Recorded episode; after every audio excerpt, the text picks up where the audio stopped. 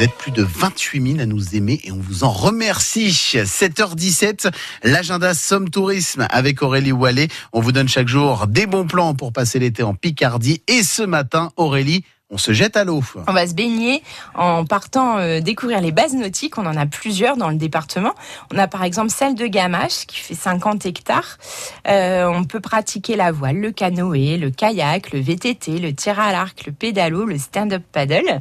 À Leuilly, c'est euh, le canoë-kayak qui est à l'honneur sur plan d'eau et sur rivière. Mais on a aussi des bateaux à pédales, du vélo, de la course d'orientation, des combats de sumo et des séances de, de sensibilisation à l'environnement.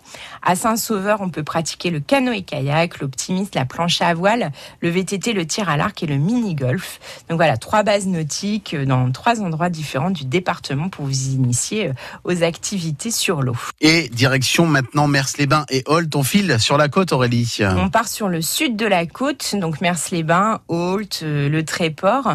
Euh, je vous encourage, si vous êtes là-bas, à faire une petite balade à pied au pied des falaises.